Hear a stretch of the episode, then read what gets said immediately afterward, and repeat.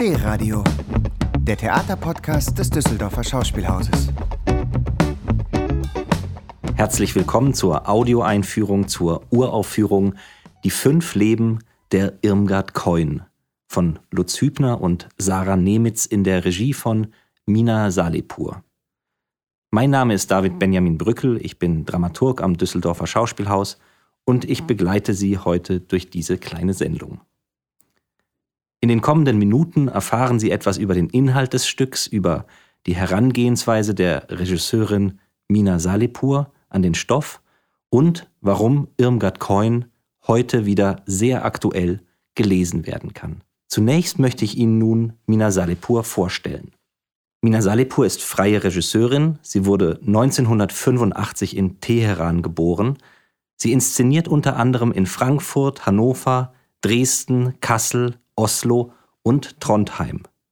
2013 wurde sie als jüngste Preisträgerin für ihre Inszenierung Über Jungs mit dem Deutschen Theaterpreis Der Faust in der Kategorie Beste Regie Kinder- und Jugendtheater ausgezeichnet. Mit der Uraufführung des Stückes Paradies von Lutz Hübner und Sarah Nemitz am Jungen Schauspiel stellte sie sich 2017-18 erstmals dem Düsseldorfer Publikum vor. Nach A Christmas Carol in der Spielzeit 2021-22 ist Die fünf Leben der Irmgard Coin ihre dritte Arbeit am Düsseldorfer Schauspielhaus. Mina Salepur lebt in Berlin und ist heute hier im Studio. Herzlich willkommen, Mina. Hallo, guten Tag. Hallo. Das Stück, über das wir sprechen wollen, heißt Die fünf Leben der Irmgard Coin. Was hat es mit dem Titel auf sich? Irmgard Coin hatte ein sehr ereignisreiches Leben. Sie hat äh, als Schriftstellerin in den 20ern angefangen, wurde, wurde sehr schnell sehr berühmt in Deutschland und äh, durch die Machtergreifung oder nach der Machtergreifung der Nationalsozialisten hat sie ein neues Leben bekommen, aufoktroyiert bekommen, nämlich das einer verbotenen Autorin, ähm, eine Autorin, deren Werk verbrannt wurde. Sie hatte Schreibverbot und ähm, musste dann ins Exil oder hat sich dafür entschieden, ins Exil zu gehen. Das ist ein weiteres Leben, nehme ich an, weil das ja immer so ein Einschnitt ist im, in den Biografien der Menschen. Und äh, dort im Exil hat sie dann eine Weile auch geschrieben und hat dann aber sich irgendwie entschieden, wieder zurückzukehren mit einem falschen Pass nach Deutschland, nach Köln und anderen Städten, wo sie sich dann während dieser, der, ähm, des Dritten Reiches tatsächlich aufgehalten hat, natürlich unter Lebensgefahr. Ich stelle mir vor, dass das auch ein besonderes, anderes Leben ist, als das, äh, womit sie mal gestartet ist. Ähm, sie hat ähm, teilweise in den Ruinen äh, ihres Elternhauses gelebt. Nach der Bombardierung in Köln war das, als, ähm, da hat sie gelebt.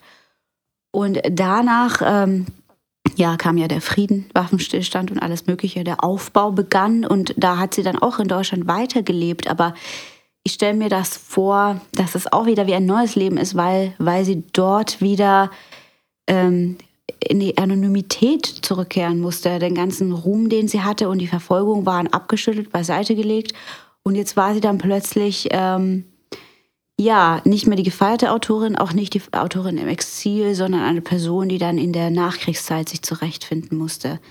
Ähm, es kamen ja andere Literaten in der Zeit, äh, die viel geschrieben haben. Sie gehörte leider nicht dazu. Und ähm, lange Zeit verging und irgendwann später wurde Irmgard Coin dann wiederentdeckt und ähm, wurde dann ähm, gelesen, wurde propagiert ähm, und wurde äh, ja, wieder, wieder aus der Dunkelheit ins Licht gehoben. Und das ist auch wie nochmal ein Leben.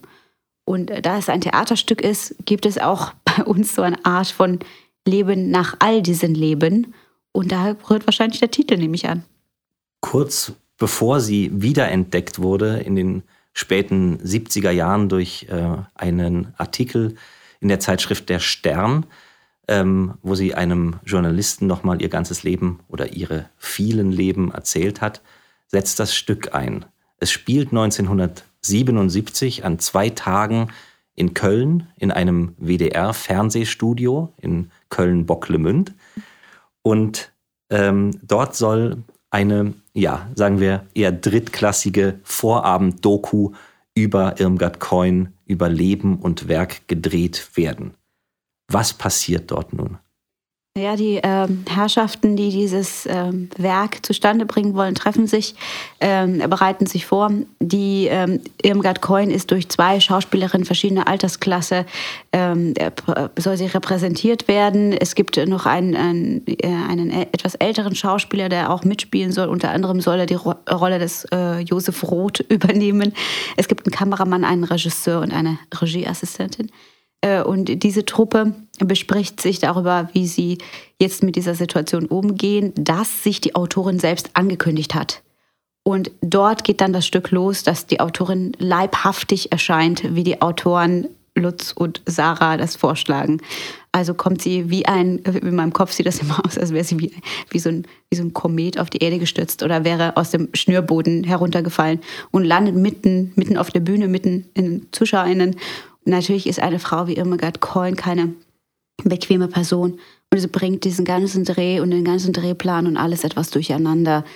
Ähm, das ist natürlich amüsant äh, geschrieben, ähm, pointiert, äh, aber es gibt auch Momente, wo sie dann fragt, was das eigentlich ist und, die, und, und unseren und den damaligen Blick auf äh, die NS-Zeit, die Bombardements und auch auf die Nachkriegszeit und die Vorkriegszeit äh, unser Blick nochmal hinterfragt wird von der Autorin selbst.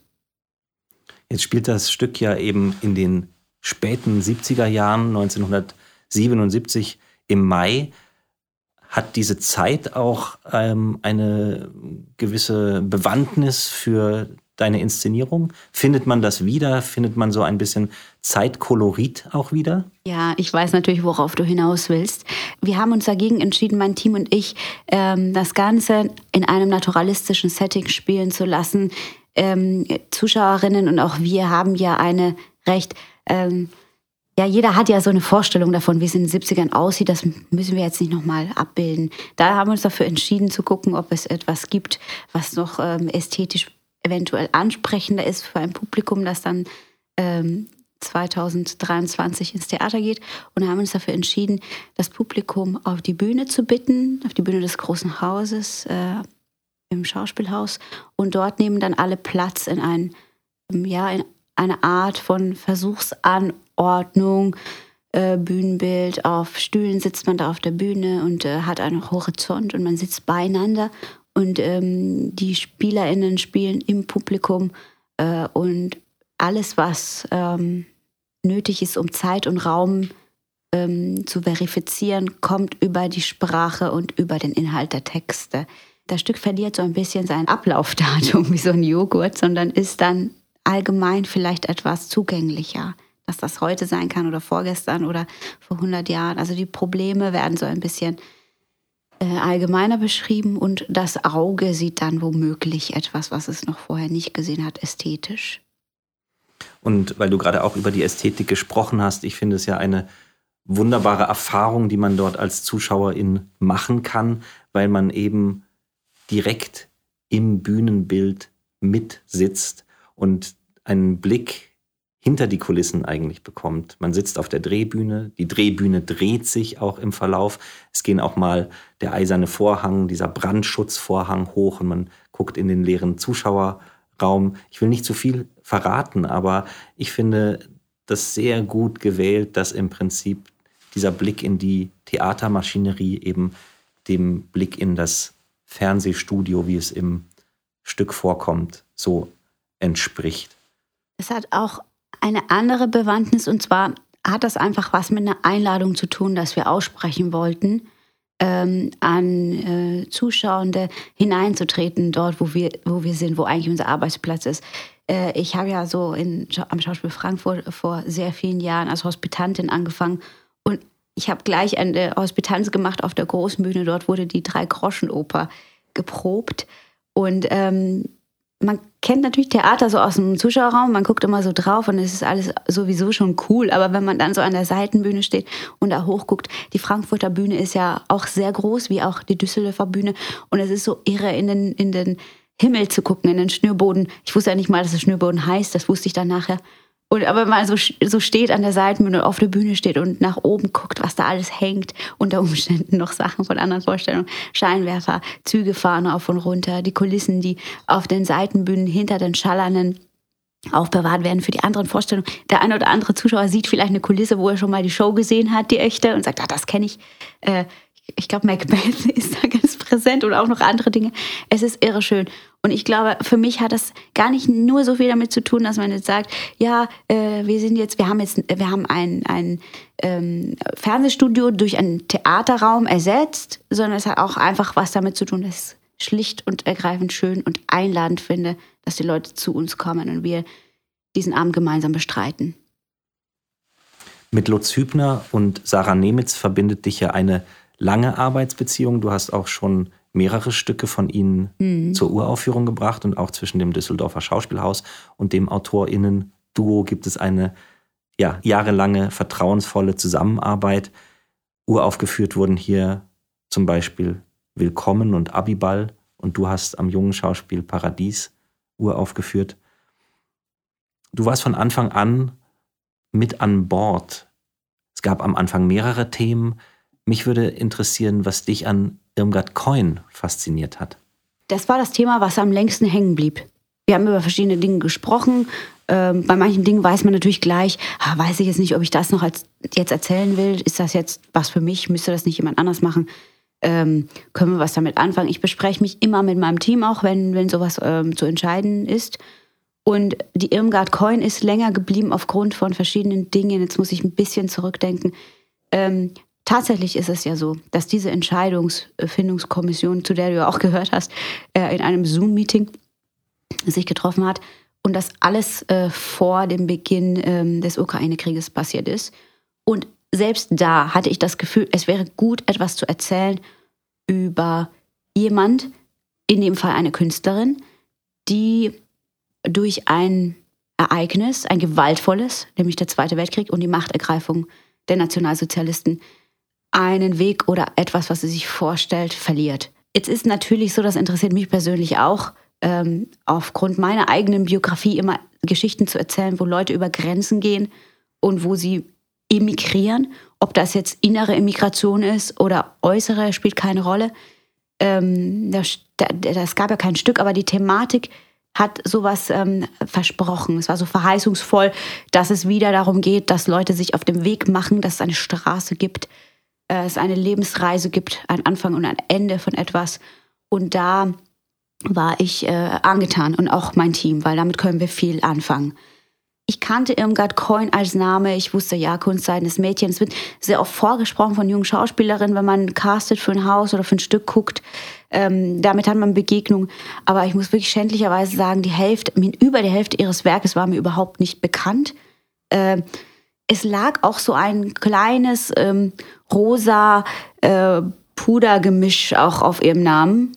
Es kommt ja auch ein Stück vor, als Autorin von Unterhaltungsliteratur wird sie in dem Stück bezeichnen. So weit wäre ich jetzt nicht gegangen, aber trotzdem war da sowas und das ist unbegründet ein Vorurteil, äh, völlig deplatziert und diese fantastisch ähm, beobachtende, scharfsinnig schreibende, ähm, irrelustige Frau die, die, die, die, die so messerscharf formulieren konnte, trat dann so in unser aller Leben. Ich glaube, es ging dir auch, oder es ging in, in der Produktion ging es fast allen so, dass sie gesagt haben, meine Güte, ist das ein Talent.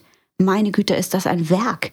Und es ist durchaus ein Lebenswerk, obwohl das Leben so unterbrochen wurde und sie ja auch jahrelang nicht mehr geschrieben hat nach dem Krieg, dann verstummte, in der Psychiatrie gelandet ist, jahrelang weg vom Fenster, war völlig unbekannt und heruntergekommen.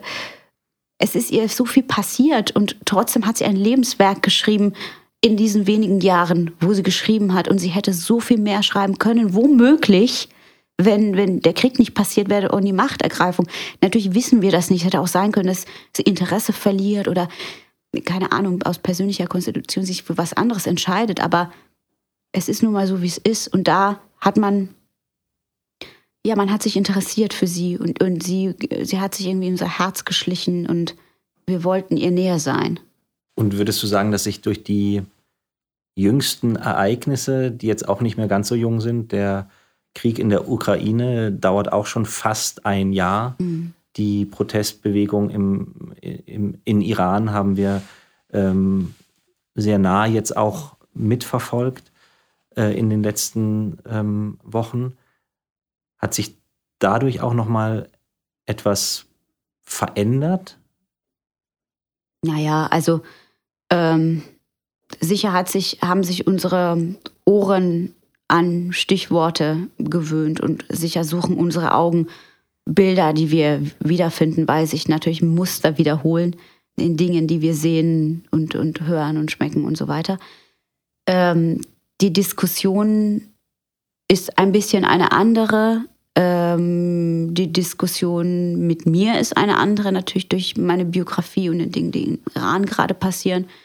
Äh, wir haben teilweise Proben, das hätten wir uns natürlich so nicht vorgestellt, äh, lieber David, als wir damals gezoomt haben, dass wir Proben haben auf der Bühne, die unterbrochen werden dadurch, dass mein Telefon klingelt, weil ich darum gebeten habe oder allen mitgeteilt habe, das Telefon wird heute eventuell klingeln, ich lasse es an, wo dann Menschen, die ich kenne, mir dann berichten, sie seien raus, raus aus dem Iran und wären in Sicherheit.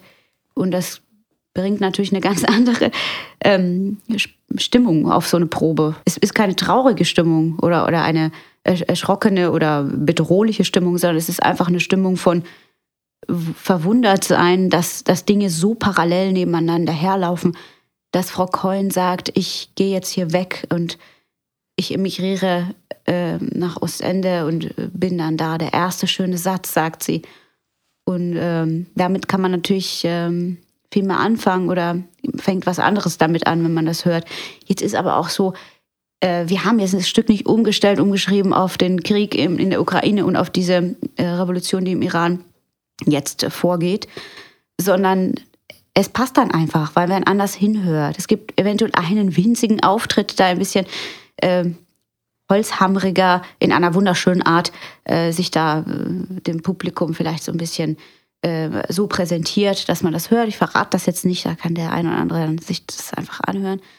Und ähm, ansonsten haben wir das aber nicht umgestellt, weil Haltbarkeit des Stückes einfach und die Haltbarkeit einer solchen Biografie gegeben ist, dadurch, dass sich Menschen immer wiederholen in dem, was sie tun, äh, Kriege beginnen, äh, sich auf dem Weg machen, ihr Wohnort zu verlassen, weil es dort nicht mehr äh, weil, weil dort nicht mehr ähm, Lebendigkeit herrscht und weil man dort nicht mehr leben kann, aus verschiedenen Gründen. Sentimental ist ähm, Irmgard Coin nicht mit ihrem eigenen Leben umgegangen im Rückblick. Ähm, wo waren die, die Momente von ihr, wo man ihren, ihren Witz spürt, ihr, ihren Esprit, ähm, wo sie auch einen, einen ganzen Saal, ein ganzes Fernsehteam unterhalten kann? Also jetzt für uns ist natürlich im, in ihrem Werk ganz viel äh, Charme und Esprit und Werf zu finden. Also ähm, in, in, ihrer Frechheit und wie sie das alles beschreibt. Ähm, und in dem Stück gibt es tatsächlich eine Szene, wo sie ablenken möchte von etwas zum Beispiel. Es gibt mehrere so Momente an dem Abend natürlich. Ähm, die Autoren sind ja sehr gut darin, solche, solche Dinge zu machen, dass man gute Fallhöhen hat von von Schwere zu, zu Leichtigkeit, zu Schwere zu Leichtigkeit. Und äh, jetzt kann ich, äh, auf die Stelle fällt mir jetzt ein Beispiel ein, wo sie dann ablenken möchte von einer Geschichte, wo sie wirklich mal sagen, so wo sie aufgefordert wird von der Filmcrew, jetzt sag doch mal, wie es war, was hast du denn wirklich gesagt, als du damals irgendwie raus wolltest und einen falschen Pass gebraucht hast. Und ähm, da lenkt sie total ab und fängt aber dann dazu, davon zu erzählen, wie sie als Autorin angefangen hat. Und äh, plötzlich ist dann überhaupt nicht mehr Thema, wie sie ihr Leben gerettet hat, sondern sie erzählt mit einem Champagnerglas in der Hand, mit wahnsinnig viel Werb. Das ist natürlich auch die wunderbare Claudia Hübecker, die das so wahnsinnig toll spielt und spielt da so, ja, ja, also ich bin dann da zum Verleger gegangen und habe ich gesagt, das ist ein sehr gutes Buch, das können Sie haben, ähm, aber ich muss bis übermorgen Bescheid wissen. Und dass sie dann der, dass der Verleger dann gesagt, wissen Sie denn überhaupt, wer ich bin? Und so, natürlich, Sie sind Verleger. Und dann sagt sie, ja, ähm, ich ging, das Manuskript war, blieb blieb und ähm, Tag später hat mir dann einen Zettel unter der Tür durchgeschoben, weil ich noch geschlafen habe, weil ich da so noch feiern war am Abend mit Dublin und den Konsorten. Ähm, und dann bin ich da halt hingegangen, habe einen Vertrag unterschrieben, aber erst als ich dann wieder ausgenüchtert hatte. Und das ist so ein Moment, wo man, wo man auch sich fragen kann, war das wirklich so? Erfindet die das jetzt? Ähm, will sie jetzt den Laden unterhalten? Will sie ablenken? Was ist das? Äh, und das macht Claudia cool. Und die anderen stehen drumherum und starren, starren so ähm, Bauklötze in die Luft und glauben ihr außer eine Figur. Aber jetzt höre ich auf zu sprechen, weil die Leute sollen ja auch noch ins Theater kommen.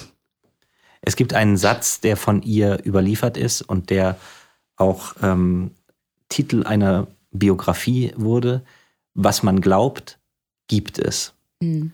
Und sie hat ja tatsächlich in diesem sehr ereignisreichen, sehr turbulenten Leben immer wieder Episoden erfunden im Rückblick. Und das wissen wir. Und trotzdem sind es natürlich ganz tolle Geschichten, die sich natürlich auch wunderbar fürs Theater ereignen. Für mich ähm, ist die Frage, was macht es, wenn du weißt, diese Person hat es wirklich gegeben? Also Irmgard Coin ist in unserem Stück eine Figur, die aber wirklich gelebt hat. Ändert das deine Herangehensweise? Semi. Ich erfinde sowieso keine Figuren. Figuren werden, wenn, wenn wir zusammenarbeiten, oft ja von den Spielenden selbst erfunden. Ähm, ich habe dann so ein paar Ideen dazu, aber grundsätzlich ist das ein Dialog und dann entsteht was und dann sind ja noch ein paar andere Leute mit auf der Bühne, die ein bisschen was beeinflussen. Du kennst das, so klassisch Theaterbuch. Also man kann Recherche betreiben und sich das alles anhören äh, oder anlesen, was Menschen gesagt und getan haben, wie sie gesprochen haben. Aber ich für mich, und das ist wirklich jetzt nur mein persönlicher Geschmack, habe kein großes Interesse daran, mit der Realität in Konkurrenz zu treten. Ähm, da kann man immer nur verlieren. Ähm, und daher begrüße ich das so, so, wie die Schauspielerin das anlegt und mit mir im Dialog bleibt, was sie denkt und was sie in dieser Situation, die nicht stimmt, die wurde ja geschrieben. Wir stellen ja nicht echte Situationen aus ihrem Leben dar, sondern wir haben ein Theaterstück das macht Situationen. Und so wie dann ähm, Claudia und die anderen Kolleginnen und ich in diese Situation hineingehen und du ja auch, David, wir sprechen da und da entsteht dann eine Figur in dem Moment. Und diese Figur ist keinesfalls eine Abbildung der realen Figur. Da lasse ich mich auch nicht stressen. Das wäre einfach so ein komisches Hasenigelrennen, das ich nicht antreten möchte. Und dann erfindet man eine Theaterfigur in einem Theaterraum und erzählt eine Geschichte auf dem Theater. Gibt es einen Satz oder ein Zitat von Irmgard Coin, an das du dich besonders gerne erinnerst? Ja, also es gibt diesen Satz, das kommt auch im Stück vor. Und zwar sagt sie, jeder Mensch ist für drei Minuten gut und in den drei Minuten muss man ihn dann erwischen. Das ist wunderbar. Vielen Dank. Das war die Audioeinführung zu Die fünf Leben der Irmgard Coin von Lutz Hübner und Sarah Nemitz in der Regie von Mina Salipur. Vielen Dank, dass du hier warst. Gerne. Sie sehen die Uraufführung am Düsseldorfer Schauspielhaus ab dem 14. Januar und wir spielen gewissermaßen als kleines Extra noch dazu das Kunstseidene Mädchen von Irmgard Coin als einen Monolog mit Pauline Kästner im Foyer des Düsseldorfer Schauspielhauses. Vielen Dank für Ihre Aufmerksamkeit und auf Wiederhören.